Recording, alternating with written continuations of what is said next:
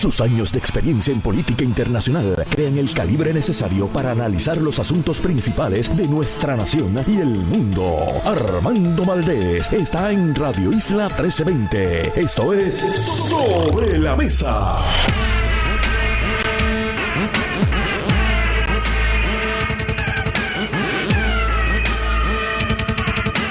Buenos días Puerto Rico, soy Armando Valdés, usted escucha sobre la mesa por Radio Isla 1320.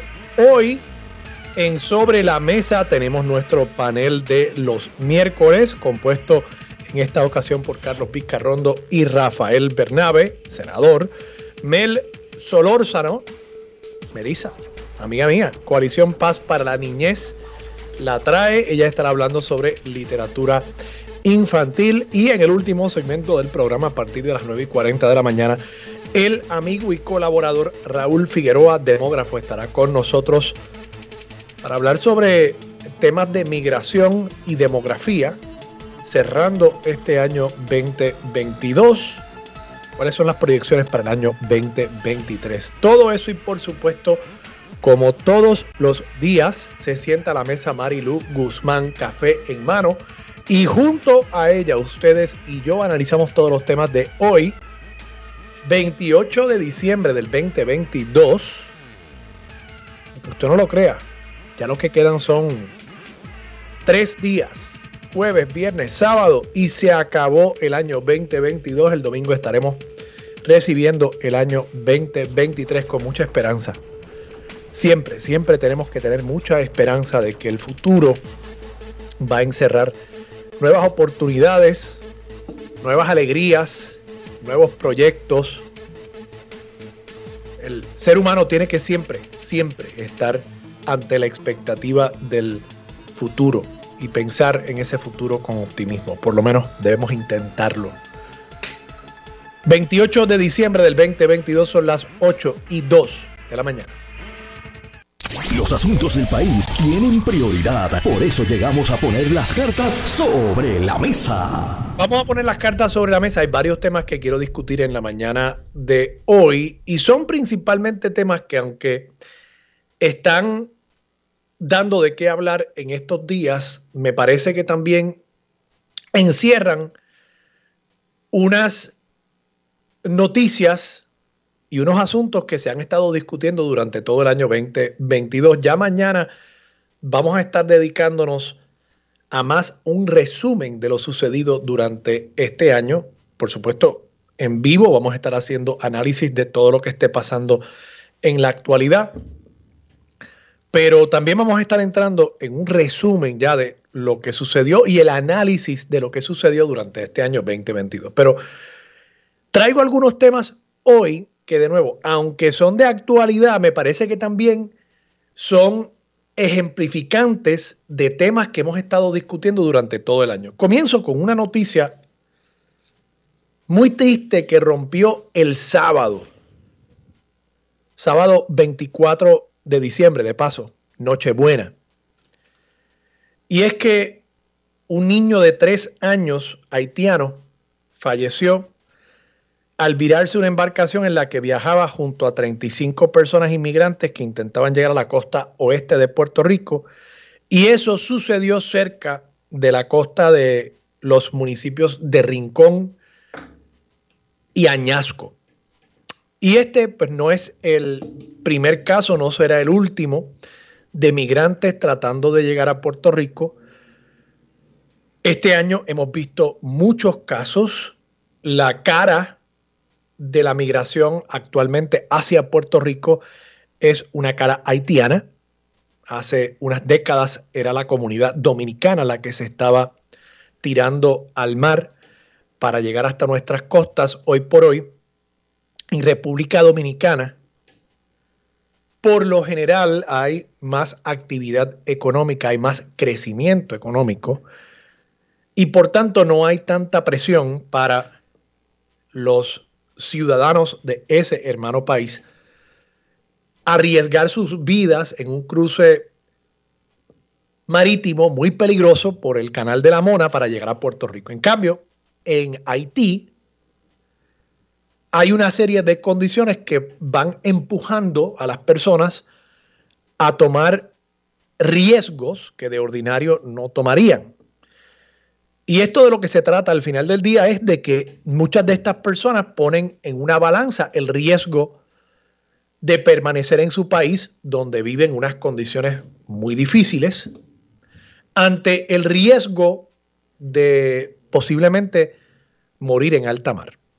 Claro, esa decisión no la tomó este niño de tres años, la habrán tomado sus padres, sus abuelos. Pero así de desesperante está la situación en el hermano país también de Haití, que las personas están dispuestas a asumir ese riesgo o que ven incluso el riesgo de morir ahogados como un mal menor a los riesgos que encierra el permanecer en su propio país. Y creo que es importante que entendamos ese contexto porque a menudo miramos a los migrantes como otros, los miramos como y el lenguaje que a veces se utiliza para hablar sobre las personas migrantes, particularmente en Estados Unidos, una invasión de migrantes, como si estas personas estuvieran de manera organizada tratando de ocupar territorio estadounidense. No, estas personas están tratando de sobrevivir. Son seres humanos, como usted y como yo. La única diferencia entre esa persona y nosotros es que esa persona nació en Haití. Y eso es una casualidad de la vida, eso es el destino.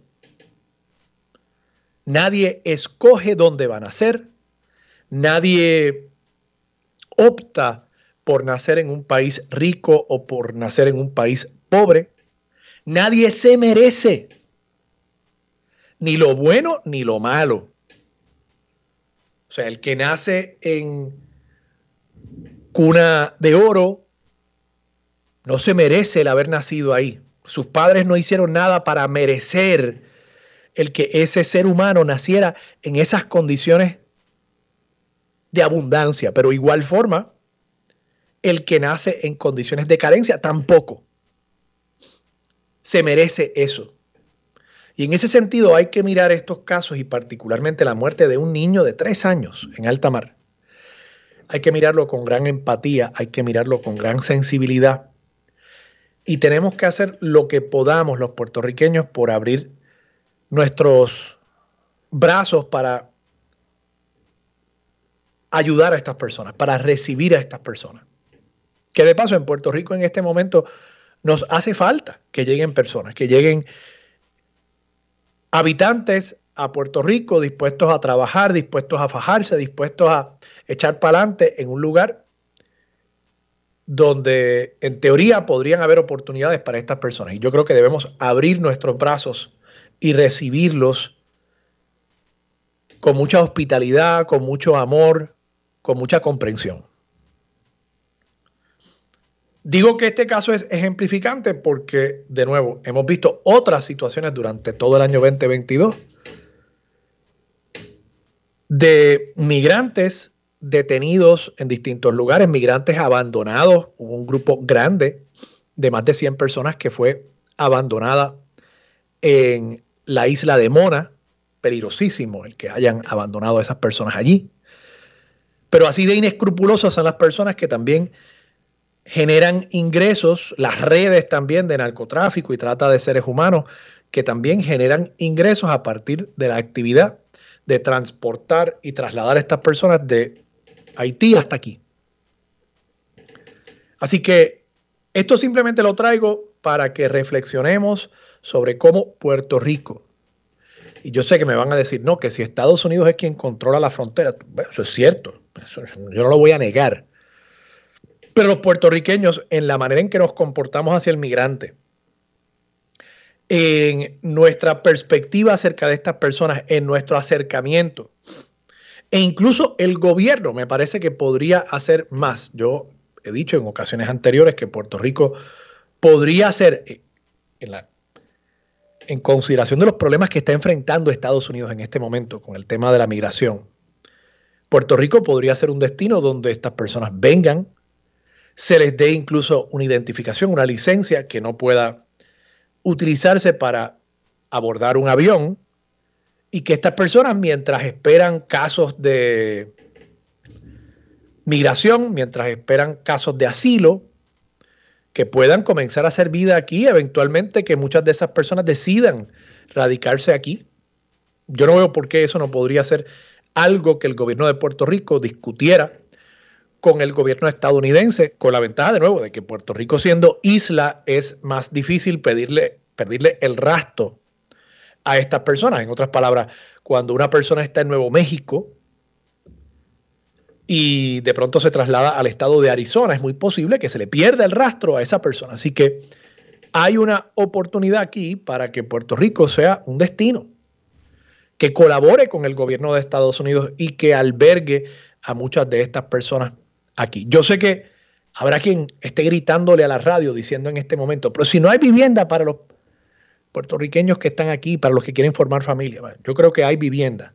Creo que no se está distribuyendo de la manera más efectiva. Creo que eh, se está insistiendo en un modelo de construcción de vivienda nueva en lugar de remozar la vivienda existente, pero esos son otros 20 pesos de que hay un problema aquí en el que Puerto Rico podría ser clave para proveer una solución humanitaria y para también nosotros lograr que algunas de estas personas se radiquen en Puerto Rico y comenzar a atender de una vez y por todas el problema demográfico que no se va a atender ni por obra y gracia de la Virgen María, ni se va a atender por una iniciativa para tratar de aumentar la tasa de natalidad. Yo creo que eso es muy, muy difícil. Y si no hacemos nada, pues estamos condenados a que Puerto Rico eventualmente no sea viable.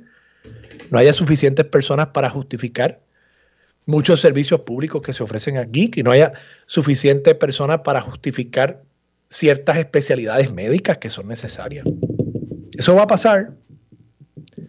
De paso, cierro este tema planteando también que el, gobernador del estado de Texas, Greg Abbott, precisamente el 24 de diciembre, Nochebuena, día en que muere este niño haitiano en nuestras costas, niño de tres años, Greg Abbott, el gobernador de Texas, estaba abandonando a su suerte, dejando afuera en el frío a migrantes que también estaban eh, tratando de hacer vida en Estados Unidos que habían recién llegado a la frontera estadounidense. Hay una crisis migratoria en Estados Unidos en este momento en la frontera. Y lo menciono porque Greg Abbott es de esas personas que roncan mucho con su cristianismo, que tienen la Biblia siempre debajo del sobaco, conservadores.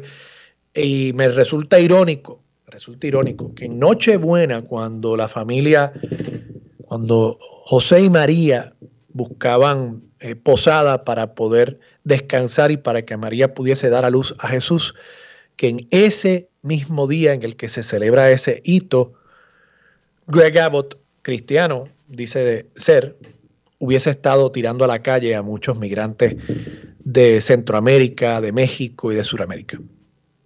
De las ironías de la vida. Yo espero que nosotros los podamos dar ejemplo de que no somos así no somos como los Greg Abbott de la vida. Quiero tocar también brevemente una noticia que está hoy en portada del periódico El Nuevo Día, que rompió ayer, y es que la secretaria de la familia renunció a su cargo efectivo el 31 de diciembre, dice, y se le respeta esa decisión, dice que eh, para cuidar de su señora madre, que tiene una condición de salud, que requiere de mayor atención por parte de su hija. Y respetando, de nuevo, respetando esa decisión y las razones que ha dado, y realmente no tengo por qué poner en duda. Me, parece refrescante y me parece muy honesto de su parte el que haya dicho específicamente cuáles eran las razones para su salida. A menudo los funcionarios se van del gobierno aludiendo a razones personales, aludiendo a 20 cosas que al final del día dejan a uno con muchas dudas acerca de el porqué de la salida de un funcionario. Yo no creo que aquí quede duda. Me parece que es muy honesta la secretaria al hacer este planteamiento. Ahora, dicho eso, y le deseo lo mejor, de paso, a ella y a su señora madre. Ahora, dicho eso, me leí el artículo completo, por lo menos el que publica el periódico El Nuevo Día. Es un artículo de dos páginas. Y había una referencia en el artículo a que ella iba a repasar sus aciertos como secretaria de la familia. Y yo no llegué a encontrar uno solo. Dijo algo de que se habían remodelado unas oficinas del Departamento de la Familia, pero fuera de eso yo no pude encontrar un solo logro al que ella pudiese hacer referencia durante su incumbencia en la Secretaría del Departamento de la Familia. Y este es otro de esos casos donde resulta ejemplificante esta noticia y nos permite no solamente evaluar la noticia en la actualidad, sino también pensar en la trayectoria de esta funcionaria y del Departamento de la Familia durante este año 2022. Hace apenas unas semanas nos enteramos que el Departamento de la Familia todavía mantiene más de 10.000 casos de referidos o querellas que se hacen por potencialmente violencia, agresión, abuso de menores, más de 10.000 querellas que no se han atendido. Muchas de estas querellas requieren de una atención urgente, de una atención que tiene que desplegarse en espacio de 24 a 48 horas. Así de urgente son estas situaciones porque se entiende que hay un daño que está ocurriendo y que se está repitiendo al interior de un hogar o en una relación familiar con un menor de edad que está desprotegido, que está en una situación de vulnerabilidad y de precariedad. Y por tanto, para detener ese daño que se está ocasionando, hay que hacer una intervención inmediata. Y el Estado establece 24 a 48 horas. Pues sabemos también por preguntas y trabajo legislativo que ha hecho el representante Jesús Manuel Ortiz, que no se está cumpliendo con ese plazo de tiempo de 24 a 48 horas.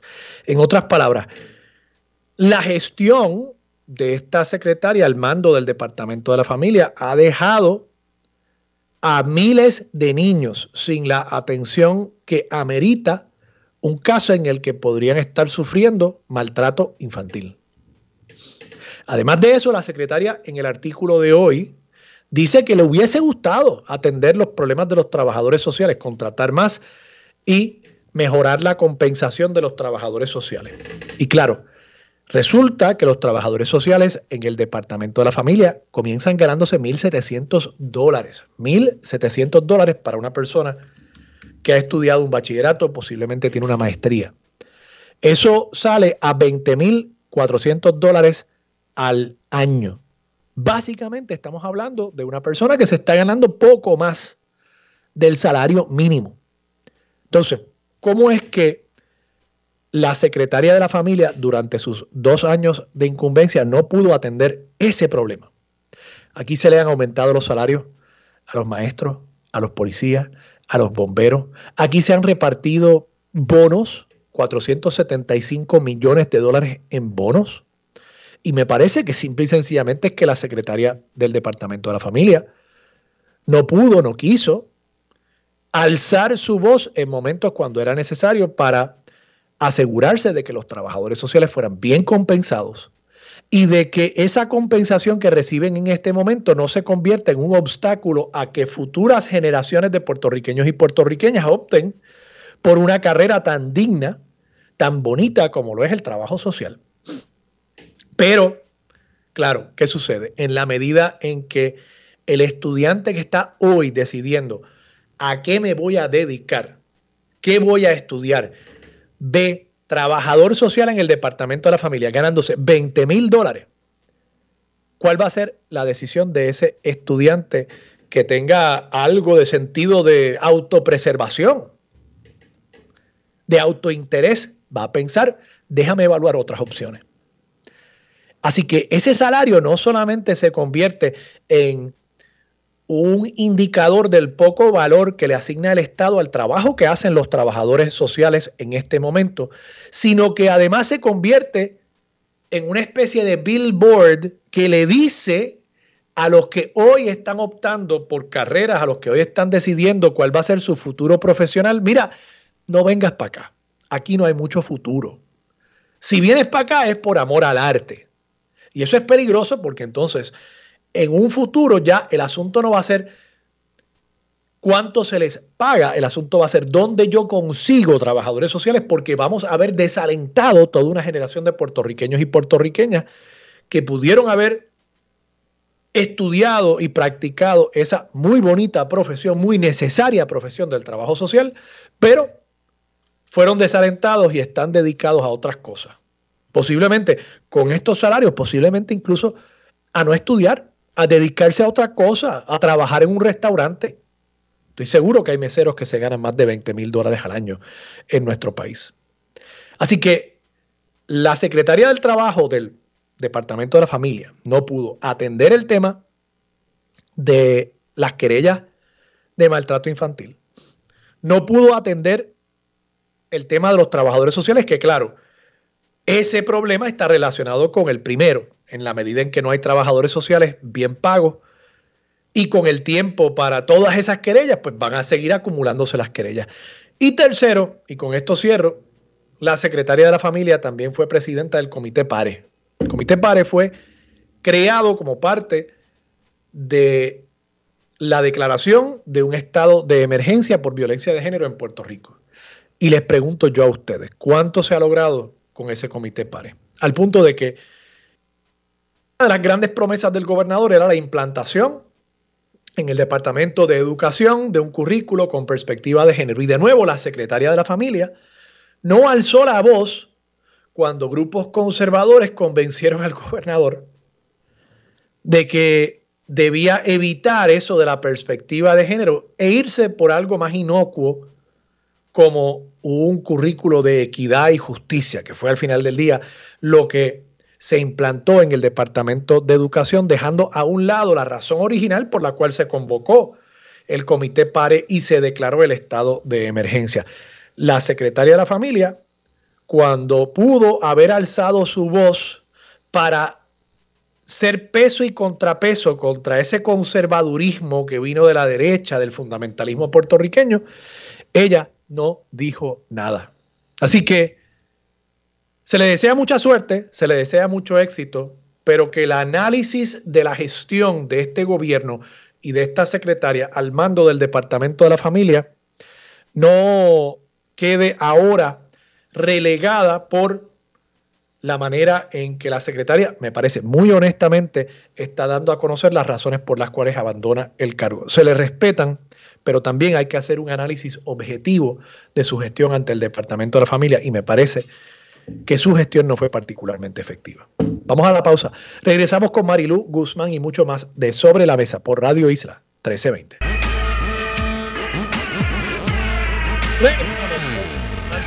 Usted escucha sobre la mesa por Radio Isla 1320 y a esta hora se sienta a la mesa Marilu Guzmán. Marilu, buenos días, ¿cómo estás? Buenos días Armando y saludos a todas las personas que nos escuchan. Marilu, cuéntame, ¿qué te pareció la salida de la secretaria del Departamento de Familia? Y más que la salida, su gestión al mando del departamento.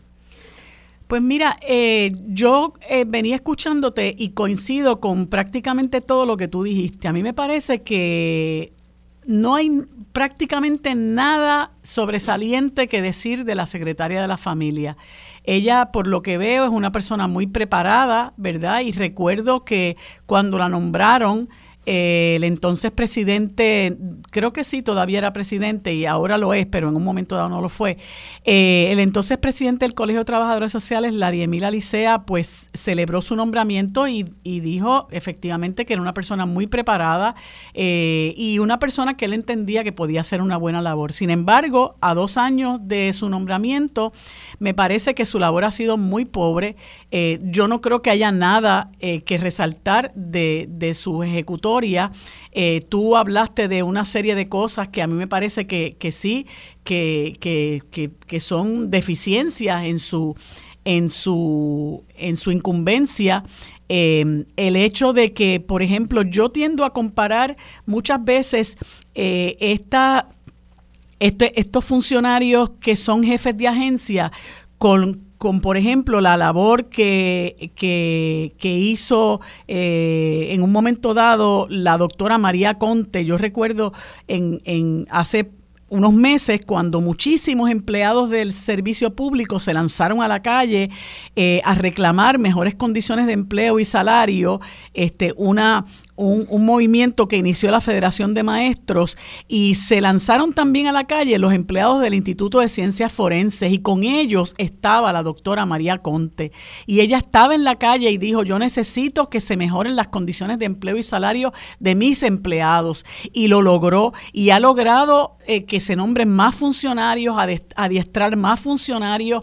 Yo, este Entrevisté hace eh, eh, un par de semanas a, la antropóloga que recién contrató el Instituto de Ciencias Forenses, una joven de apenas 23 años, y piensan traer otra. O sea, la doctora Conte realmente ha trabajado eh, no solamente para eh, que se haga la labor que debe hacer el instituto, sino para que el instituto tenga los recursos que se necesitan para poder ofrecer ese servicio, a llegar más recursos y que esas personas estén bien pagadas. A mí me parece que si tú lo comparas con eso, que es lo que debe hacer todo jefe de, todo jefe de agencia, las ejecutorias de la, de la eh, señora González Magás dejan mucho que desear. Este, yo, eh, para empezar, esas 10.000 querellas de, maltrato eh, que ella dice, que dice la, noticia que cuando ella llegó eran 15 mil, pues bueno, yo no sé si haber manejado 5 mil es algo que uno debería elogiar, ¿verdad?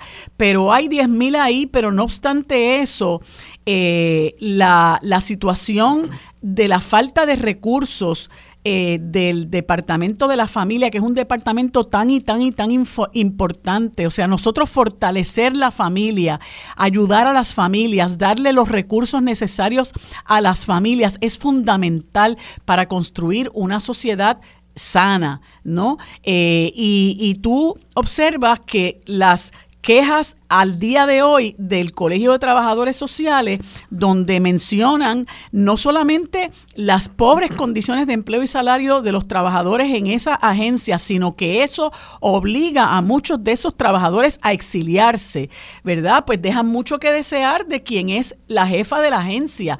Por otro lado, ese, ese programa de ama de llaves, yo no veo en ningún lado que se hable de eso. Y eso es indispensable para ayudar a nuestros viejos. Los viejos no no son, eh, eh, no están en la narrativa del, del, departamento de la familia, ¿verdad? Y los niños, bueno, ni hablar, la condición en la que están los niños, terrible, porque hasta hace poco eh, nosotros teníamos un 58% de niños viviendo en niveles de pobreza, un índice que bajó con el Income Child tax credit, me parece que es que se llama, este, pero, pero siempre son cosas que no son estructurales, no son cambios estructurales.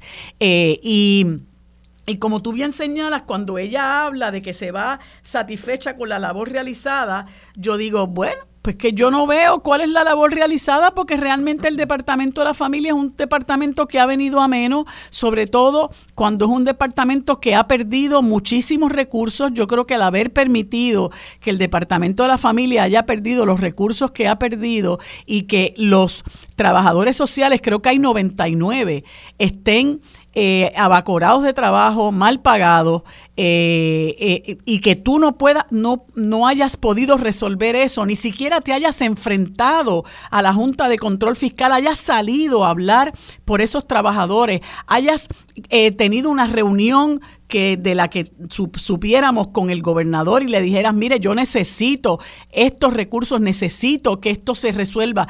Ella dice que pues que ella hubiera querido esperar a que se eh, aprobara el plan de clasificación y retribución. Con eso no resolvemos nada porque lleva dos años en la posición, ¿no? Y los empleados del Departamento de la Familia llevan años, años mal pagados. Así que yo te diría de verdad eh, que se va sin pena ni gloria.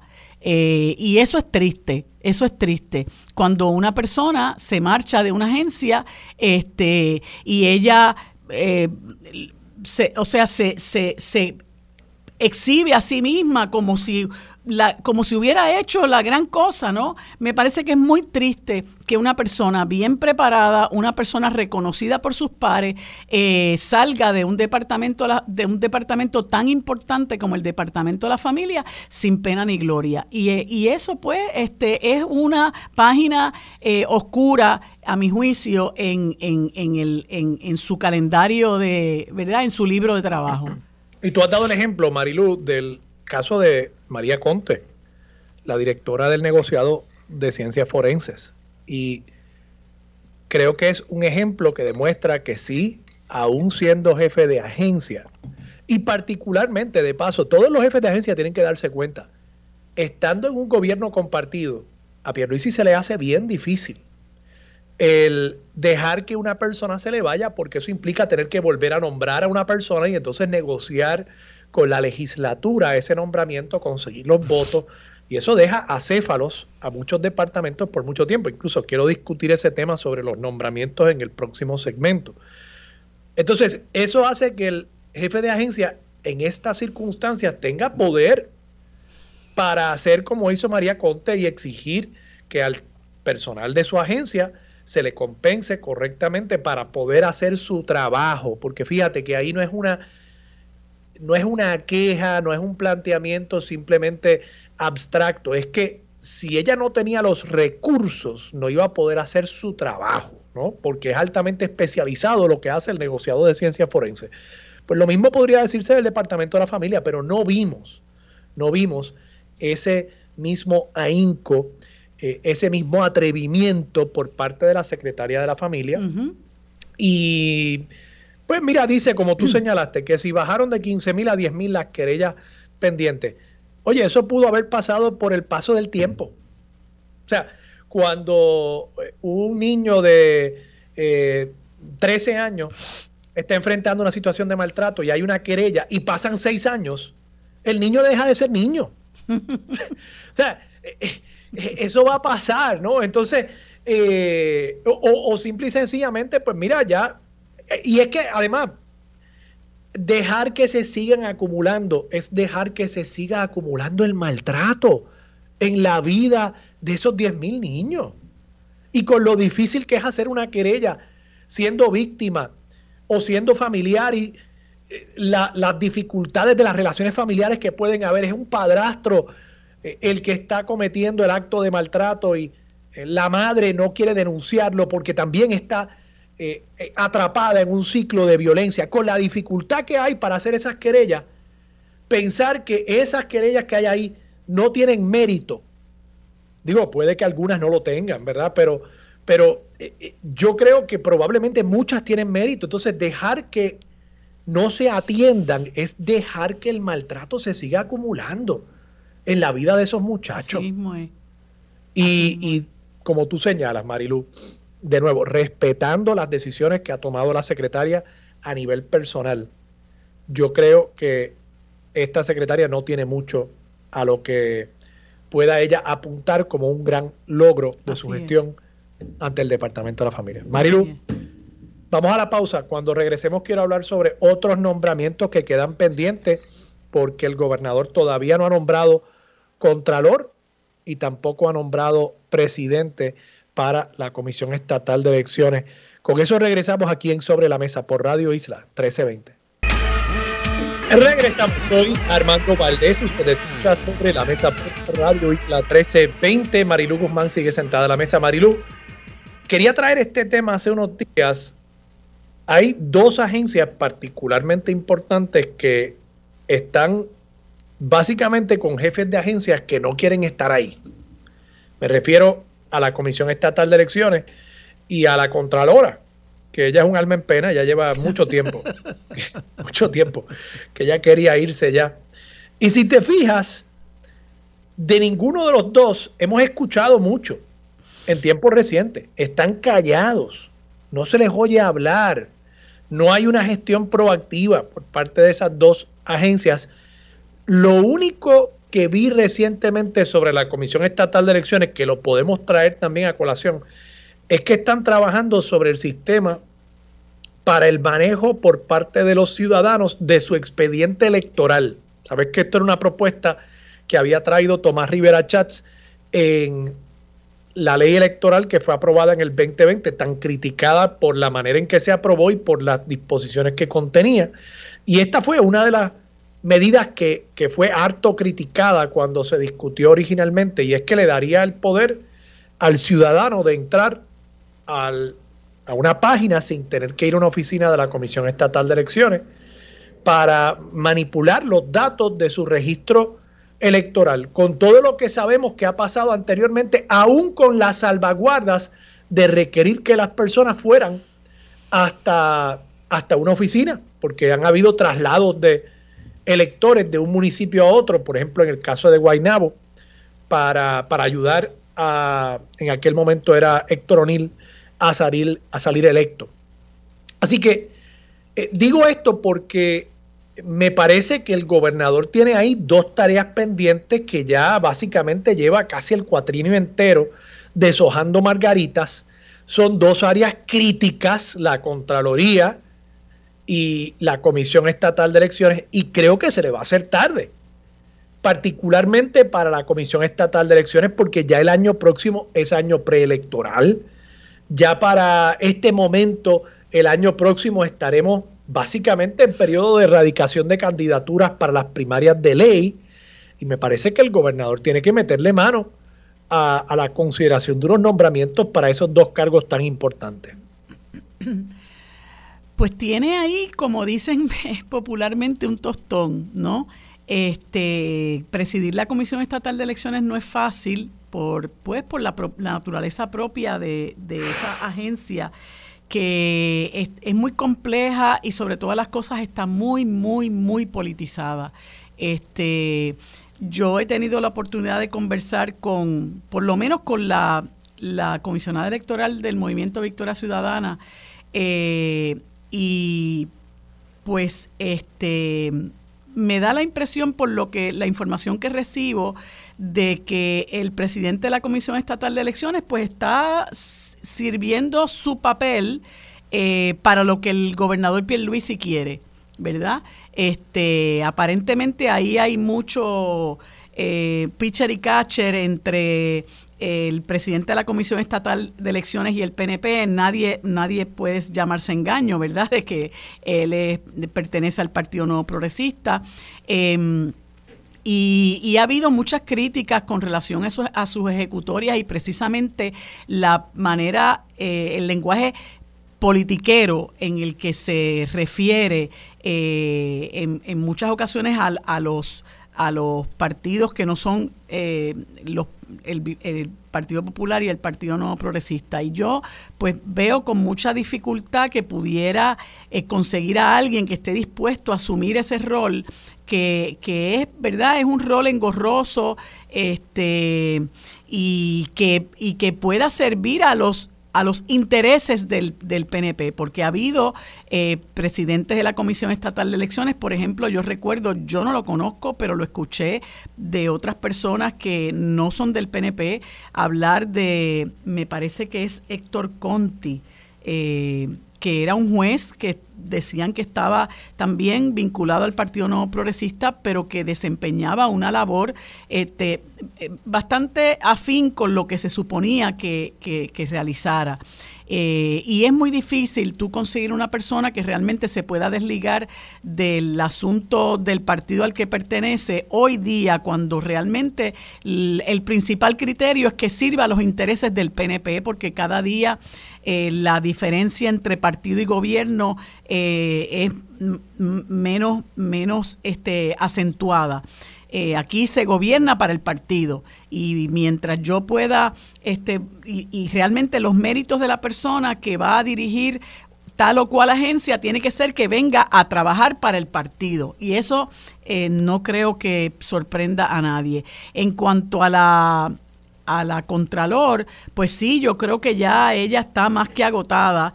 Este, ella, me recuerdo siempre lo que decía. No puede más, Marilu no puede más ya. Sí, sí, sí. Y yo recuerdo lo que decía mi amiga eh, y tu amiga eh, Yolanda Vélez Arcelay, que de que ella hacía arqueología, eh, auditoría arqueológica, una cosa así. Este, porque cuando ella hacía algunos hallazgos, ah, pues podía haber casos hasta prescritos, entonces el, el contralor no tiene herramientas porque tiene que enviarle los casos al Departamento de Justicia y allá se toma otro tanto en evaluar el caso hasta que finalmente se determina eh, si se va a someter y si entonces es funcionario público, pues mandárselo a la oficina del fiscal especial independiente. Este y todo ese tipo de cosas tiene obviamente que que, que eh, revisitarse y siempre ella tiene la queja de la falta de recursos, etcétera, etcétera. Eh, así que cuando vienes a ver son instituciones venidas a menos, eh, son instituciones que tú dices, bueno, pero, pero que nosotros logramos con una auditoría sobre que hace señalamientos de hace cinco años, ¿no? Cuando entonces ahora, pues, pues pudieran estar prescritos los delitos o tienen que pasar por todo ese trámite burocrático, eh, ya que la oficina del Contralor no puede someter casos. Este, y, y, pues yo no sé si a, si a Pierluisi realmente le importa mucho eh, hacer cambios ahí, porque a Pierluisi no es mucho lo que le importe el, el país, ¿verdad? Ni lo no me digas eso, Marilu. ni lo que esté ocurriendo, y mucho menos si ese trabajo lo que se va a traducir en señalamientos a gente de su propio partido, de su propio gobierno, ¿verdad? Yo no creo que eso tenga ahora mismo ningún tipo de prioridad eh, para Pedro Pierluisi. Marilu, vamos a la pausa, regresamos con más de Sobre la Mesa por Radio Isla 1320. Bueno amigos, como les dije hace unos instantes, en este segmento de Sobre la Mesa conversamos con el senador por el Movimiento Victoria Ciudadana, el doctor Rafael Bernabe, y con el licenciado Carlos Vizcarrondo, ex juez del Tribunal de Apelaciones de Puerto Rico, a quienes les doy los buenos días, las gracias por estar conmigo en este segmento y espero que hayan pasado un bonito día de, Navidad. Eh, ¿Cómo se encuentran ambos? Buenos días, buenos días Marilu, buenos días Carlos y estamos muy bien celebrando estos últimos días del 2022 que bastante complicado ha sido. buenos días Marilu, buenos días a ti, al compañero Rafael Bernabe y a todo el público oyente y bendiciones en, estos días navideños. Muchas gracias.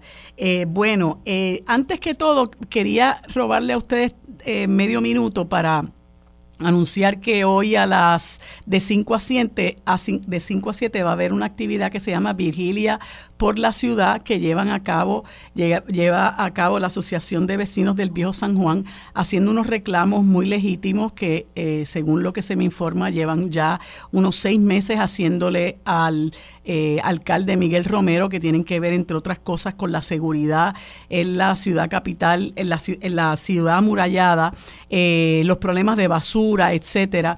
Y parece que no han sido adecuadamente atendidos, problemas de tránsito, etcétera. Parece que no han sido atendidos según se les prometió y tienen esa actividad hoy, vigilia por la ciudad de 5 a 7 en la Plaza de Armas, que es la que queda frente a la alcaldía.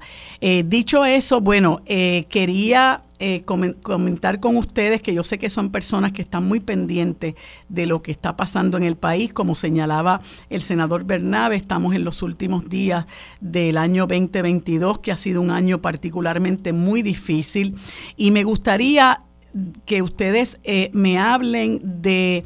Eh, ¿Cómo han visto este año, verdad? ¿Qué, ¿Qué, retos hemos enfrentado este año y qué desafíos eh, confrontamos para el próximo año para trabajar, ¿verdad? De manera que podamos eh, sanear muchos de los problemas que tenemos en el país, a pesar de los obstáculos que estamos enfrentando, uno de los cuales es eh, la injerencia en el país de la Junta de Control Fiscal, pero que más o menos me den una visión de cómo han visto eh, este año, ¿verdad? Lo, lo, lo malo, lo bueno y qué desafíos enfrentamos para el próximo año. Empezamos con el senador Bernabe. Bueno, así viendo muy rápidamente, ¿verdad? Según me vienen a la mente, te menciono cinco cosas bien rápidamente de este año que son muy, yo creo que la mayoría desafortunadamente son muy preocupantes. El tema energético en Puerto Rico fue muy grave y va a seguir siéndolo el año que viene. el tema del contrato de Luma, el desempeño de Luma, la lucha contra ese contrato, sabemos que no hemos logrado su cancelación, que se combina también con el problema de la negociación de la deuda de la Autoridad de Energía Eléctrica, que como sabemos se está negociando hasta ahora en unos términos que serían muy desfavorables para nuestro pueblo. Yo creo que otro tema que se ha planteado durante todo este año ha sido el problema de la violencia contra la mujer, la cantidad terrible de feminicidios que, que se siguen eh, viendo en el país. Casi toda la semana vemos una noticia terrible en esa dirección y la incapacidad hasta ahora de las autoridades y del, del país entero de poder enfrentar esta terrible situación. Yo creo que el tercer lugar, el problema del desplazamiento de las comunidades, es un tema que se ha empezado a plantear con mucha fuerza. Se celebró una cumbre sobre el tema del desplazamiento eh, y es un tema que también me parece que se va a seguir eh, aumentando, se va a seguir intensificando durante el año que viene. Ya lo vimos durante este durante este año. Yo creo que el tema ambiental sigue siendo un problema muy grave. Ahí sufrimos una derrota muy grande, por lo menos hasta ahora que es la derrota del proyecto para establecer la legitimación activa, que hablamos de eso sobre eso, sobre eso recientemente aquí en este programa, que, hubiese sido un arma importante para la defensa del ambiente y que el veto del gobernador, pues por lo menos por ahora, evita que tengamos ese instrumento. Así que esas luchas van a tener que intensificarse, pero no tenemos ese arma. Y yo creo que el quinto tema es el tema que, siempre es fundamental en Puerto Rico hasta que lo resolvamos, que es el tema del estatus. Hemos tenido un proceso en el Congreso de Estados Unidos de debate de varios proyectos de ley, la esperanza de algunas personas de que se aprobara uno de esos proyectos, el llamado proceso de consenso, todo indica que no se va a aprobar en el Senado. Eh, y de nuevo, lo que yo creo que va a plantearle a nuestro pueblo es qué vamos a hacer vamos a seguir esperando porque el Congreso haga algo cuando quiera hacerlo, aunque sea dentro de otros 120 años, o vamos nosotros a empezar a tomar acción, que sería organizarnos nosotros para empezar a atender este problema. Yo favorezco la opción de la Asamblea Constitucional de Estado, el Movimiento Victoria Ciudadana, pero el mecanismo que sea, pero tenemos que actuar.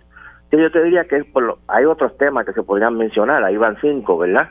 Eh, el tema de la lucha por la justicia de los trabajadores que reciben propina, que también sufrimos un veto del gobernador y que afecta a muchísimos trabajadores en, Puerto Rico.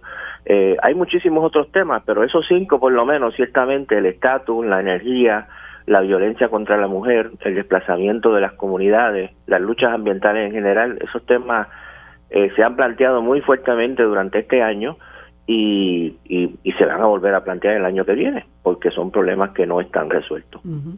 Carlos, ¿cómo, cómo, ¿cómo tú ves este año que ha pasado, verdad? Los problemas que hemos enfrentado como, enfrentado como país y los desafíos que tenemos el próximo año para, para poder, ¿verdad?, adelantar estas luchas. Yo creo que ese recuento que ha hecho el senador Bernabe es bastante abarcador, no, no obstante no es exhaustivo, eh, pero, pero eso es suficiente, ¿no?, como para un poco... Eh, eh, establecer, ¿verdad?, la cantidad eh, y la calidad de los problemas que nosotros como pueblo estamos enfrentando. Definitivamente, yo creo que, eh, que Rafael Bernabe ha hecho eh, una relación sucinta, pero a la vez abarcadora de esa vivencia que hemos tenido durante el año 2022.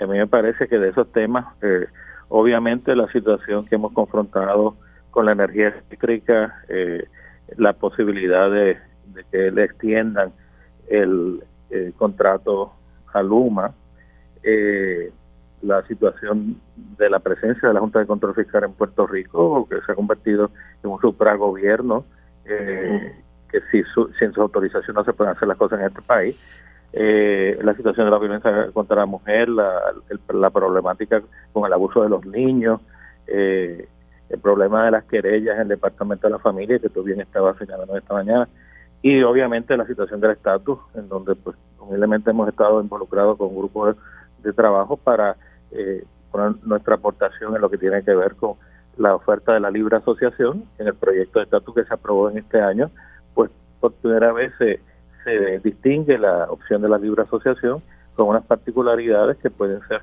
favorables en el evento de que se alinearan los planetas para que en Puerto Rico se celebre un, una consulta de estatus en Puerto Rico.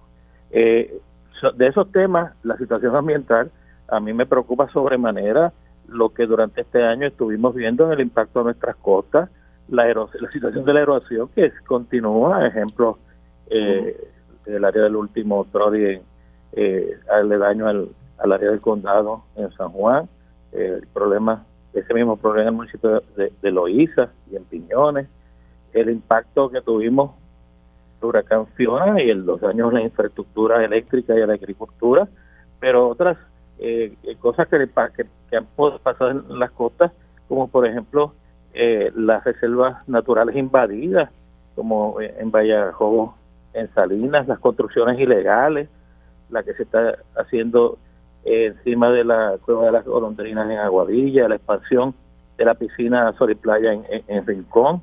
Eh, me parece que, que eh, esa es una, una lista en cuanto a la situación del ambiente que nos pone de manifiesto la necesidad de que se apruebe un proyecto como el que se, intentó lograr con eh, consenso, eh, no solamente de la Asamblea Legislativa para que lo aprobaran y que fue estado por el gobernador, sino de comunidades, organizaciones ambientales, academias, grupos religiosos. Yo creo que durante el 2023 se debe retomar ese tema para eh, presionar al señor gobernador para que apruebe un proyecto de esta naturaleza.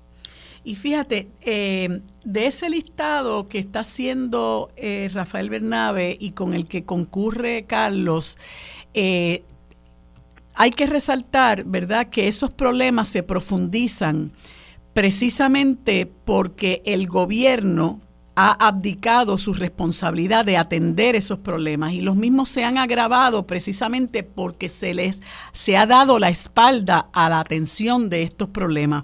Y por ejemplo, en cuanto al asunto de la energía, bueno, tenemos la situación de Luma Energy y hoy, eh, ¿verdad?, que ha traído tantos problemas al, al, país, ¿verdad? Que hay tanto disgusto con las ejecutorias del contrato de, con, con las ejecutorias de ese consorcio, ¿verdad? Además del hecho de que ha habido siete aumentos de tarifa, algo que se prometió eh, particularmente en la campaña de Pedro Pierluisi que no ocurriría. Eh, hoy se publica, ¿verdad?, que la Autoridad de, Energía Eléctrica incumple con la meta de energía renovable y la, y la, posición de, de, Josué Colón, ¿verdad?, es, muy, muy eh, negativa en cuanto a poder cumplir con esa meta del 100% para el 2050 eh, y en cierta medida tiene que ver con la falta de, de, acción del gobierno para lograr que esa meta se vaya cumpliendo. En el asunto del ambiente nosotros hemos visto, ¿verdad?, cómo el gobierno ha mirado para el lado en cuanto a eh, violaciones crasas de, de, las leyes y reglamentos y desastres ambientales como el de Bahía de Jobo, eh, que si bien es cierto que se denunció, se viene denunciando por las comunidades hace mucho tiempo, pero en este caso, en este año, perdón, hubo una denuncia eh, que puso en conocimiento de este desastre ambiental al país completo. sin embargo, nada ha pasado y, y me refiero muy particularmente a la a lo que le había advertido el secretario de Justicia que haría con todas las personas que estaban violentando la ley y tenían permisos fraudulentos. Nada ha pasado tampoco. En cuanto al asunto de la violencia de género y, otros, y otras violencias, ¿no? El, el gobierno eh, hace alarde de que el plan eh, de, de, la policía está funcionando, no sabemos cuál es ese plan y hemos vivido, vemos y vivimos, ¿verdad? Una gran falta de seguridad en el país y cómo eh, la violencia a todos los niveles ha eh, crecido exponencialmente, pero muy particularmente en el caso de la violencia de género, a pesar de que se aprobó esa orden ejecutiva eh, en, en, enero del año 2021 y se crea esta, este grupo PARE, pues eso implosionó eh, eso en febrero, eh, perdón, en agosto pasado eh, terminó, no ha pasado absolutamente nada al punto de que se dio al traste con la promesa de que se implantaría un currículo de perspectiva de género en las escuelas, ¿verdad? El asunto del desplazamiento yo creo que es un problema apremiante, pero el, gobierno incluso ha colaborado con ese desplazamiento eh, por la negativa a intervenir con lo que es la puesta en vigor de lo que se conoce como la ley 22, hoy ley 60, ¿verdad? Que ha habido algunos este, intentos tímidos en la legislatura por manejar el asunto, pero los partidos el, bipartidismo, ¿verdad? Se, se opone a que eh, se, se, trabaje con los efectos de la puesta en vigor de esta, de esta ley 22. Y podríamos decir que quizás es lo único en que Pierluisi ha sido más proactivo en el asunto de impulsar la estadidad para, para, para el país, pero de una forma, ¿verdad? Eh, muy, muy atropellada y una forma muy poco efectiva, ¿verdad? Pudiéramos decir. Así que me parece que hay que resaltar que todos estos problemas eh, no surgen eh, espontáneamente, sino que están ahí y se han agravado precisamente porque el gobierno ha provocado, eh, ha propiciado el, que, que, ese problema se dé y entonces eso representa para nosotros, los que estamos quizás fuera del bipartidismo, representa un gran reto para podernos organizar de manera de ofrecerle al pueblo una alternativa de esperanza, ¿verdad? Una alternativa, como comentaba yo ayer con otros compañeros, una alternativa decente para, para, para sanear la administración pública y para rescatar el país. Bernabe. Sí, no, estoy completamente de acuerdo con, con lo que tú señalas. Uno podría añadir otros otros temas que no hemos discutido, por ejemplo, el tema de la de la violencia por parte de la policía. Tuvimos muchos incidentes, pero sobre todo el incidente terrible del adolescente que murió, adolescente que estaba desarmado y que fue acribillado por la policía. Hay una investigación sobre eso, todavía no sabemos absolutamente ninguna consecuencia de esa investigación. Nosotros vamos a seguir insistiendo sobre ese tema. Incluso cuando el gobierno actúa para atender algunos de los problemas del país, como cuando la legislatura y el gobernador firmó eh, una reforma laboral que restablece algunos de los derechos que se habían eliminado con la reforma laboral de 2017, entonces interviene la Junta de Control Fiscal para ir al tribunal y paralizar esa, esa determinación. Así que enfrentamos la dejadez del gobierno por un lado y cuando el gobierno sí actúa, por lo menos tímidamente, entra la Junta de Control Fiscal e intenta anular las acciones del gobierno, anular las acciones del gobierno. Yo creo que para no verla pintar un panorama totalmente tétrico y terrible, eh, sería bueno mencionar que hubo por lo menos una, una victoria parcial, o por lo menos un empate. Yo diría que una victoria parcial, que es el hecho de que los Estados Unidos, como tú sabes, se revocó la decisión Roe versus Wade eh, y se debilitó tremendamente el derecho de la mujer a decidir. Eh, como resultado de eso, se devolvió a los estados la determinación sobre si se reconoce o no se reconoce ese derecho. Y en Puerto Rico hubo una ofensiva para tratar de limitar ese derecho. En Puerto Rico, afortunadamente, se reconoce el derecho de la mujer a decidir por decisiones de los tribunales y por determinación de nuestra legislación también. Eh, y la lucha, la movilización, la actividad de los grupos feministas y los grupos que defendemos ese derecho fundamental de la mujer logró que esos intentos de revertir esas conquistas de las mujeres puertorriqueñas eh, triunfaran y se ha mantenido por ahora, se han derrotado esos proyectos y se ha mantenido por ahora eh, la vigencia de ese derecho. Yo creo que eso es un logro tremendo de nuestro país, de las mujeres en Puerto Rico, que inspira y que genera entusiasmo en personas en Estados Unidos y otros lugares que están luchando por ese derecho y sobre eso debemos estar eh, muy orgullosos. Pero estoy seguro que los enemigos de los derechos de la mujer van a volver a la carga en los próximos años y en el próximo año, así que nosotros vamos a tener que estar, igual de alertas eh, en defensa de los derechos de la mujer. Sí, y, y todo este tipo de cosas... Eh, pone de manifiesto, ¿verdad?, ante la, la dejadez del gobierno, ante la indolencia del gobierno y en cierta medida ante la complicidad del gobierno para que las cosas sigan de la misma forma o eh, que no se logren conquistas ¿verdad? Que, que, el pueblo merece, pone de manifiesto la importancia que tiene eh, la lucha de las comunidades, la lucha de, personas, la lucha de organizaciones eh, de, de, diverso tipo, porque también hay que eh, resaltar que la lucha de organizaciones laborales, sindicales, dio paso a que se reconociera la necesidad de aumentar los salarios de algunos empleados públicos, no, no lamentablemente de todos, hay muchos que están muy mal pagados. Eh, se apuesta al plan ese de clasificación y retribución que entiendo que se dará a la luz en el mes de, enero, pero tanto estos asuntos de naturaleza eh, laboral, eh, que se aprobó igualmente también lo del salario mínimo, aunque realmente pues no, no es lo que inicialmente el movimiento Victoria Ciudadana eh, propuso.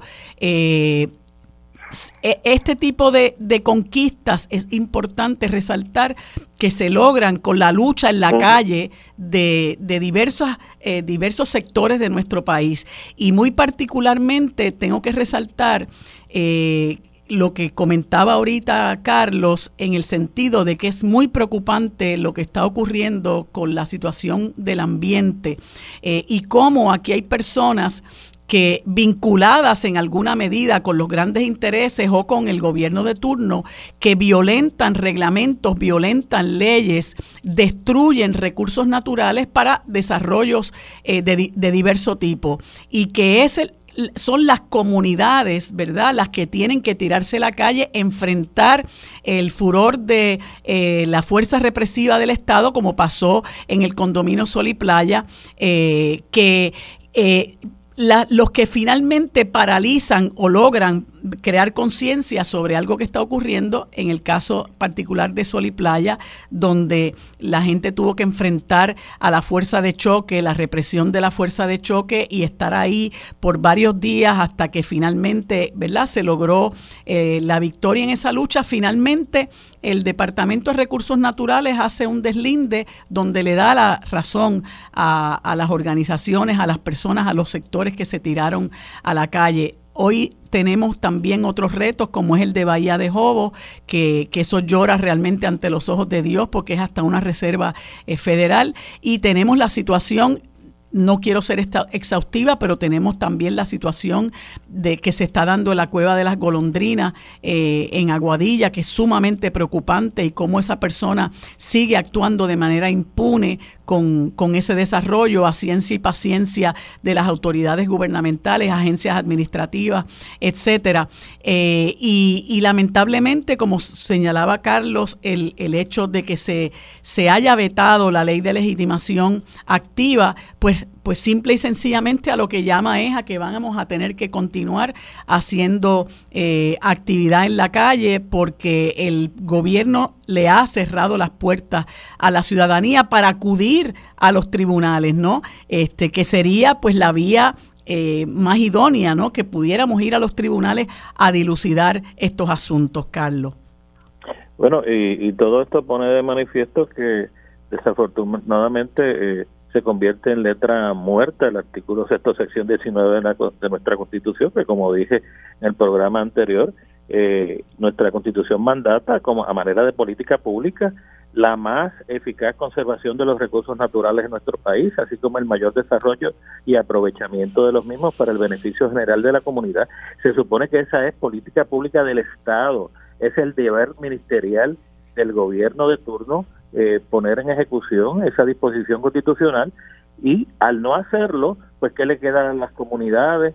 ¿Qué le eh, queda a los grupos ambientales? Sino recurrir a los tribunales y entonces pues se confronta con el problema eh, técnico jurídico de la legitimación activa y por eso la importancia que tenía el proyecto de la Cámara 474 de iniciativa de la representante Nogales, Mariana Nogales de Victoria Ciudadana, que pretendía pues extender esa eh, legitimación activa de las comunidades para que pudiese abrirse las puertas y no se le cerrara en, la nariz la, la puerta del tribunal para que se pudiera vindicar esta disposición constitucional que se supone que el Estado la haya puesto en práctica en todos esos eh, eh, ejemplos que hemos dado en esta conversación y desafortunadamente la posición del señor gobernador fue de vetar ese proyecto. Yo creo que hay que, durante el 2023, como te dije antes, hay que retomar ese esfuerzo eh, eh, común unitario de muchos grupos ambientales sensibles para que se haga esto en ley y se permita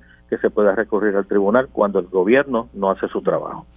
Y, y, antes de, del último minutito que le voy a dar al senador Bernabe, reconociendo también que eh, uno de los eh, propulsores de esa medida fue el representante José Bernardo Márquez, también del movimiento Victoria Ciudadana. ¿Qué podemos esperar del 2023, Bernabe, eh, ante todos los retos verdad que, que, que representan el que todavía estamos atravesando por esa eh, amalgama de, problemas y situaciones que acabamos de, detallar. Bueno, yo creo que tú, diste, tú diste la, dirección correcta, el, el camino correcto. Tenemos que seguir trabajando en la legislatura. Sabemos que los que defendemos el ambiente, los derechos de la mujer, de los trabajadores seguimos siendo minoría dentro de ese organismo, pero tenemos que seguir dando esa batalla y esa batalla hay que potenciarla dentro de la legislatura con la movilización en la calle. Sin esa movilización en la calle de las comunidades, de los ambientalistas, de las mujeres, de los trabajadores, de los estudiantes que defienden la universidad, todos esos sectores sin esa movilización en la calle, desafortunadamente el Ejecutivo y el Gobierno no van a escuchar ese reclamo. El gobernador no escuchó el reclamo de la, necesidad de la legitimación activa, escuchó más bien a los mal llamados desarrolladores que no quieren que se apruebe ese proyecto y vetó eh, la medida. Así que tenemos, vamos a tener que seguir dando esa lucha en la calle durante el próximo año, eh, lo mismo con el contrato de Luma, lo mismo con la negociación de la deuda, si no nos movilizamos, van a adoptar medidas que van a afectar negativamente al pueblo. Así que tenemos que empezar este año redoblando ese compromiso. Me parece muy positivo la cumbre que se hizo sobre el tema del desplazamiento, el activismo ambiental que hay alrededor del país, eh, la preocupación que hay sobre la situación de la universidad. Yo diría que quizá el reto más importante que le hemos planteado antes es que logremos que todas esas luchas que se están dando en Puerto Rico y que son tan importantes empiecen a lograr que se coordinen, que creemos algún tipo de organismo de coordinación de las diferentes luchas, democrático, participativo, descentralizado, como sea necesario, pero que no sigamos luchando cada uno por su lado, eh, dando una lucha importantísima, sino que hagamos esas luchas más fuertes a través de la de la unidad y la coordinación. Un punto final que te señalo, eh, el compañero Carl mencionaba el tema de la constitución. Hay otro aspecto de la constitución en Puerto Rico que, hace tiempo lo pusieron a dormir, que es el reconocimiento que hay en nuestra constitución, que es ejemplar de, eh, comparado con otras constituciones del mundo, que reconoce el derecho a la organización sindical, a la negociación colectiva y a la huelga de los trabajadores del sector privado. Puerto Rico, alrededor de un por ciento de los trabajadores del sector privado están organizados. 99% no ejercen su derecho constitucional a la organización sindical. Nosotros hemos presentado legislación para tratar de empezar a combatir esa situación, eh, pero ese aspecto fundamental de la democracia, eh, que es la organización de los trabajadores y trabajadoras para la defensa de sus intereses, en Puerto Rico prácticamente lo han eliminado en el sector privado. Y eso es una, una situación que nuestro país tiene que atender, eh, porque como dije, sin eso no podemos hablar de democracia. Sin la organización de los trabajadores eh, no hay democracia. Así es, pues los desafíos son muchos, eh, hay que redoblar los esfuerzos, ¿verdad?, por alcanzar todas esas todos esos derechos que, de los que se nos han despojado y por lo que necesitamos para reconstruir el país, dado que esta es la última conversación que habremos de tener en este nuevo, en este viejo año, ¿verdad? En el año 2022 les deseo a ambos un feliz año nuevo, que podamos seguir conversando, que podamos seguir eh, construyendo, que podamos seguir aportando y que sobre todo tengan salud, mucha prosperidad y, y muchas cosas buenas en el nuevo año. Gracias por acompañarnos en esta conversación tan interesante. Continuamos en unos minutos con Sobre la Mesa. Bueno amigos, en este segmento que dedicamos todos los miércoles a nuestros niños y que eh, lo auspicia como quien dice la coalición Paz para la Niñez, tenemos a una colaboradora de esa coalición que ha conversado con nosotros anteriormente, Esmel Solórzano, de, dueña de la librería Leo Leo, a quien le damos los buenos días y las gracias por estar una vez más con nosotros en este segmento. Buenos días, Mel, ¿cómo te encuentras? Buenos días, gracias, estoy bien, gracias siempre por la oportunidad de conversar con ustedes. ¿Cómo no? Pues nos ha sugerido el tema del amor por la lectura en la niñez y a mí me parece que eso es tan y tan importante, no solamente porque eh, leer debe ser un hábito, ¿verdad? Sino porque también eh, le abre la, la, la, eh, le abre a nuestros niños, ¿verdad? Una, una amalgama de información que ellos pueden a, la que pueden acceder, ¿verdad? Y que lamentablemente eh, por la prisa que tienen los padres o por la complicación de la vida, ¿verdad? Muchas veces los ponemos frente a una tableta o los ponemos frente al televisor y los niños pierden esa oportunidad de desarrollar el amor por la lectura, no solamente desarrollar ese hábito, sino de limitarse en cuanto al conocimiento eh, al que pueden acceder eh, con, con, con, los libros. Y me gustaría que un poco abundara sobre ese tema. Sí, yo creo que como hemos hablado en otras ocasiones, eh, lo importante es buscar esos pequeños momentos del día, ya sea que estás en el doctor, estás en la fila del supermercado, estás eh, en un paseo familiar y siempre cueles algún librito y, y en el tiempo de espera, pues aproveche y leas con tu chiqui. Si no lo puedes hacer por las noches, hazlo en la, en la en la rutina diaria. Porque definitivamente, mientras más cotidiana parezca la lectura, más se la van a poder disfrutar los chiquis, porque yo creo que una de las cosas que ellos, este, el desfaz de lo que no entienden es que le digamos que tienen que leer, que es importante leer, pero no nos ven a los adultos haciéndolo. Y entonces, creo que definitivamente pues tenemos que aprovechar y, y integrar la lectura en cualquier oportunidad que podamos para modelarles a ellos que la lectura para nosotros también es importante. Así es.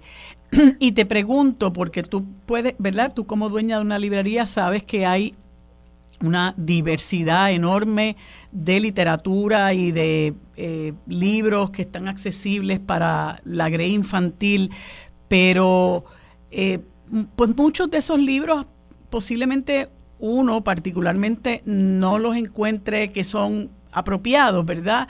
Eh, y nosotros nos gusta formar y formar a nuestros niños eh, y, también que somos selectivos en términos de qué es lo que deben leer los niños, qué tipo de literatura, eh, a qué tipo de, de libros deben acceder nuestros niños, ¿verdad? Para nosotros irlos formando sanamente.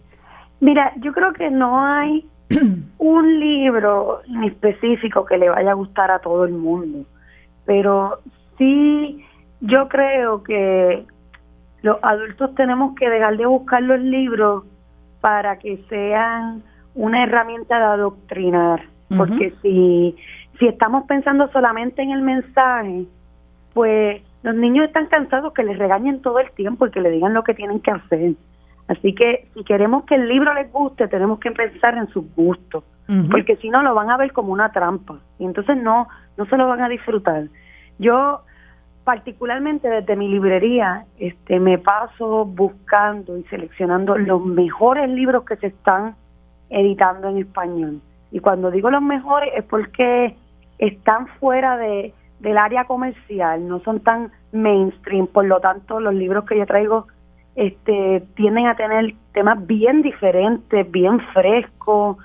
Y la verdad es que cuando los chiquis llegan a mi librería eh, se sienten que no es una trampa, es como que, wow, todos estos libros y todos estos temas son, son diferentes y yo pienso que hay que pensar mucho en los gustos de los niños porque tenemos que regalarle cosas que le, o sea, si le gustan los dinosaurios, hay que buscarle un libro de dinosaurios. Si le gustan los eh, cohetes, hay que buscarle libros de cohetes, cosas que de verdad le motiven a ellos eh, conocer o, o adentrarse en ese mundo. Pero cuando le ponemos libros para dejar de ser un bullying o para seguir instrucciones, ellos se aburren, ellos se aburren porque si no hay una historia de verdad en los personajes, ellos saben que le estamos tendiendo una trampa. Y yo creo que tenemos que ser más honestos con los, con los niños y las niñas, sobre todo porque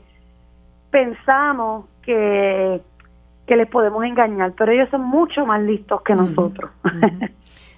¿Y qué libros particularmente, ya que tú mencionas que yo trato de traer ciertos libros, etcétera, eh, qué te lleva a ti a escoger cierta, cierto tipo de libros, verdad? Que, que, que, los prefieres tenerlos ahí por sobre otros tipos de libros. Claro, yo pienso mucho en, en la línea editorial, en, en, toda la energía y la intención que se le ha puesto a esos libros.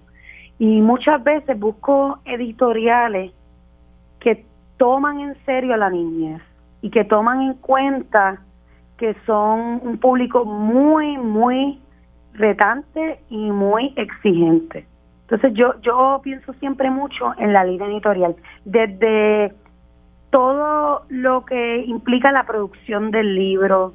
A veces, o sea, los libros todavía no son del todo tan accesibles, o sea, son mucho más accesibles que en otros tiempos, ¿no? Pero este los libros eh, pueden costar 40 dólares a veces o 30 dólares y a veces tú dices, wow, espérate, la cosa está apretada, no, no, pero si hay una intención, o sea, cada detalle, cada toda la producción de ese libro, desde la impresión, los ilustradores que se seleccionaron, eh, toda la información que está ahí esté corroborada, ¿verdad? Porque aunque hay fantasía, si hay que partir de unos datos que sean reales, este, todas esas cosas que toman en cuenta que el público que va a disfrutar de esos libros es exigente, pues es lo que me hace decir, este editorial, estos libros los quiero aquí.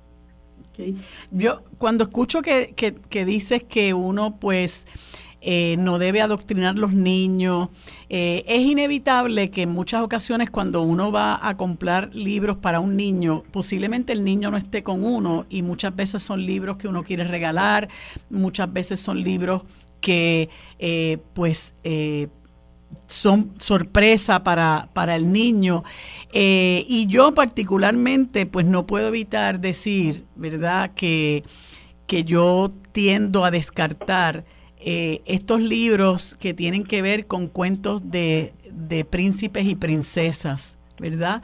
Este, y en eso, pues no sé si estoy haciendo lo correcto, pero si voy a escoger un libro para, para mis nietos, en este caso, ¿verdad? Porque ya mis hijas son eh, mujeres adultas y profesionales, em, como que tiendo a descartar ese tipo de, de ¿verdad? De literatura, este, y, y bueno, pues no creo que, esté haciendo nada incorrecto, ¿verdad? Porque a veces pienso que, otro tipo de, de, libro pueda ser un poquito más eh, edificante, más educativo, eh, más instructivo. Eh, así que, pues en ese sentido, como que, ¿verdad? Quizás tengo una discrepancia contigo, no sé cómo, pues cómo ves ese, eso que te estoy planteando yo creo lo siguiente, este, y, y, gracias por traer eso porque yo creo que es bien importante porque muchos consumidores piensan como tú, pero yo creo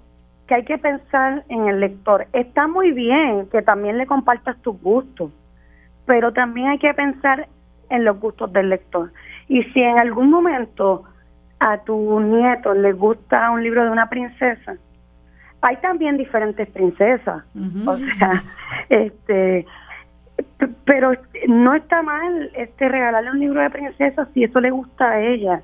Este y hay tantas maneras de educar este conversando con los niños que que no podemos delegarle toda esa responsabilidad a los libros porque si queremos que un libro eduque no tenemos que preguntarnos si queremos que el libro eduque o que el niño sea lector porque son dos cosas bien diferentes. Obviamente los libros nos pueden dar mucha información, muchas herramientas educativas, pero si queremos formar lectores, tenemos que partir de la premisa de que necesitamos que ellos se disfruten esa lectura. Es interesante. es importante eso que me estás diciendo, ¿verdad? Que no solamente es el contenido, sino lo importante que es el desarrollo de ese hábito de lectura. Mel, se nos acaba el tiempo. Gracias eh, por esa información, ¿verdad? Porque me has ilustrado eh, también en, en, en, ese aspecto, eh, como creo que puedes haber ilustrado a las personas que nos están escuchando. Te deseo un feliz año, te doy las gracias por el tiempo que nos has dedicado en varias ocasiones en este segmento y en el año que viene pues continuaremos eh, proveyendo información importante sobre esto tan necesario de que nuestros niños desarrollen el hábito de la lectura. Feliz año nuevo, Meli, muchas gracias. Bueno amigos, en este último segmento conversamos con el demógrafo Raúl Figueroa, a quien les damos los buenos días y las gracias por estar con nosotros en este segmento. Buenos días, señor Figueroa, ¿cómo se encuentra? Buen día, saludos, muy bien, gracias a Dios. Pues gracias una vez más por estar con nosotros en este segmento y quisimos conversar con usted por una eh, información que se publica en el Nuevo Día el pasado sábado eh, con relación a unas estadísticas que provee el Instituto de Estadísticas de Puerto Rico que estima en 3.2 millones la población de Puerto Rico en el año 2022. Llegamos a tener unos... Eh, 3 mil, perdón, 3.8 eh, millones de residentes en el año 2004 y eso, bueno, pues eh, llama la atención que de, de esos, de, de esos 3.2 eh, millones de habitantes, el 83.9 eh, residentes son mayores de 18 eh, años, pero pues eso sigue un poco una fluctuando y puede deberse a diversos factores, tanto el éxodo de la gente como que hay menos nacimientos y mayores muertes y nos gustaría ver, eh, ¿verdad? ¿Cuál es la mirada que usted da a esta situación? Sí, seguimos la misma tendencia que llevamos prácticamente desde que la población empezó a bajar. Seguimos perdiendo población. Eh, solamente tuvimos un, ¿verdad? un pequeño que no bajó tanto después del huracán María, cuando mucha gente que salió volvió y prácticamente pues no hubo un cambio tan drástico y la pandemia también bajó un poquito esa tendencia, pero ya seguimos nuevamente, estamos viendo que perdimos cerca de 40.000 habitantes. Y ahora tenemos la migración fue un gran factor, pero también el, crecimiento natural negativo, o sea, estamos teniendo muchas más muertes que nacimientos. Prácticamente eh, casi 15.000 muertes más que, la cantidad de nacimientos que hubo, eh, eh, así que es una, un número considerable. Y ese número debe seguir ampliándose a medida que la muerte la muerte va a aumentar en los próximos años. Los, los nacimientos pues siguen bajando, pues ese número pues va a seguir siendo cada vez más grande. Así que la migración pues puede ser que tenga menos importancia si eso sigue así, pero si la migración vuelve aumentar nuevamente a niveles como estamos viendo los previos, especialmente el previo de Huracán María, pues vamos entonces a, a ver una disminución mucho más drástica aún de la, de la en este caso de la población. El estimado que dan ellos realmente hay que tomarlos con, con pinza porque no tome en consideración el sobre sobre estima, sobre, sobre conteo que se, se asume que hay en Puerto Rico. Así que si, si se tomamos en consideración eso sobre el conteo, realmente la población de Puerto Rico va a estar más cerca de los 3 millones que de los 3.2 millones. Wow. Y, y esos 40 mil eh, personas que hemos perdido, entiendo que en un año, ¿hay alguna manera de saber eh, a qué sector demográfico pertenecen? Porque una de las cosas que se comenta, ¿verdad?, es que Puerto Rico es un país donde abunda el envejeciente, ¿verdad? las personas de la tercera edad y que estamos perdiendo mucha población joven. No sé si, si en este grupo de 40 mil y pico de personas que se perdió en un año, hay alguna manera de saber a qué grupo demográfico eh, pertenece. Sí, ya mismo eh, el año que viene va a traer, van a dar las, las, estimaciones estas por la edad, de que ahí vamos a tener una certeza más en cuáles fueron los grupos que cambian, pero también ha sido bastante consistente. La población que estamos perdiendo es principalmente joven y es por la migración, porque la migración se concentra mucho en esa población joven, sobre todo las menores de 30 años. y la administró el nacimiento. Así que hay que ver si varió un poquito por porque las muertes están aumentando mucho, así que hay que ver si, por ejemplo, ya para estos años que tenemos el COVID, si eso tiene un efecto también. Pero por lo general estamos perdiendo mucha población joven, la población menos de 18 años sigue bajando, eh, la población, ese grupo de personas de mayor edad sigue aumentando porque la expectativa de vida se ha mantenido alta. Y, y es algo que hay que ver, eso hay que ver, por ejemplo, en Estados Unidos la expectativa de vida bajó eh, y hay que ver si en Puerto Rico, que no se ha hecho ese estudio todavía, no el Departamento de Salud no lo ha hecho, hay que ver si, si es algo similar, si en Puerto Rico también con la pandemia bajó la expectativa de vida o si nos mantenemos aumentando. Porque eso es algo que yo urjo al Departamento de Salud que lo trabaje para ver qué está pasando en ese sentido. Pues, y, y entonces, eh, usted, usted indica que por ese, el censo del 2020 registró un sobreconteo, es lo que dice también la, la noticia, de 174 mil habitantes en Puerto Rico, lo que resta cerca de un 5.7 al conteo inicial. O sea que, que es mucho menor la, la, la población que tenemos ahora mismo eh, de lo que inicialmente se, se informó.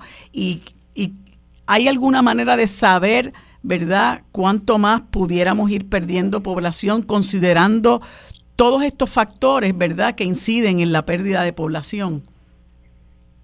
Sí, si tomamos en, consideración el sobreconteo, eh, en vez de 3.2, tenemos bien cerca de 3 millones de habitantes y, lo más importante sería realmente las características porque eh, es un poco más complicado como ese sobreconteo se sabe bien en cuáles fueron las características de edad y eso pues no va a ser difícil. Yo, creo que el Instituto de Estadística piensa trabajar algo más criollo, ¿verdad? Algo de acá que tome en consideración ese sobreconteo y tal, tengamos una, idea clara de, de, realmente cuál es la población que tenemos. Es una pena, ¿verdad? Que, en el caso de Puerto Rico tuviese un sobreconteo tan grande, pues entonces es difícil un poco confiar en, en, los números totales que tenemos ahora mismo y, la población todavía, los datos del censo todavía no están completos. El año que viene es que empiezan a salir los, datos más finales con las diferentes características que realmente nos interesan. Así que ahí vamos a tener una idea más clara realmente de lo que en cuanto a edad y sexo, que es lo, más importante ahora mismo. Sí. Cómo se está comportando esa población, sobre todo esa población joven. Pero hay que estar pendiente a, la encuesta de la comunidad, que ellos un producto que ellos también hacen, que nos da características anualmente, cómo se va comportando eso, para entonces ver si podemos moldear y hacer algo más de aquí que, que tome en consideración eso. Pero sí, la tendencia sigue igual, la población sigue bajando y, y se está poniendo más vieja.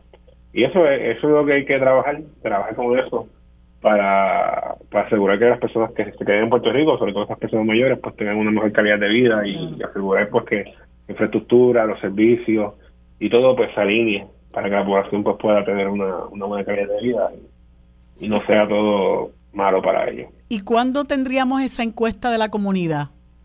Pues mira, ellos la sacan, la, la van sacando anualmente. Eh, este mes de diciembre salieron unos datos, en, verano, año que viene, van a salir más datos que posiblemente nos den un reflejo más claro. Eh, pero todos los años sale, todos los años sale diferentes niveles, nos da información a nivel del municipio que también es importante eh, y, hay que hacer un análisis. Es un poco complejo, ¿verdad? Porque eh, hay que aquí no hay agencia que haga ese tipo de análisis como que a su profundidad de lo que está pasando en términos demográficos. Antes la Junta de Planificación pues tenía una oficina de censo que se encargaba de hacer como que ese análisis.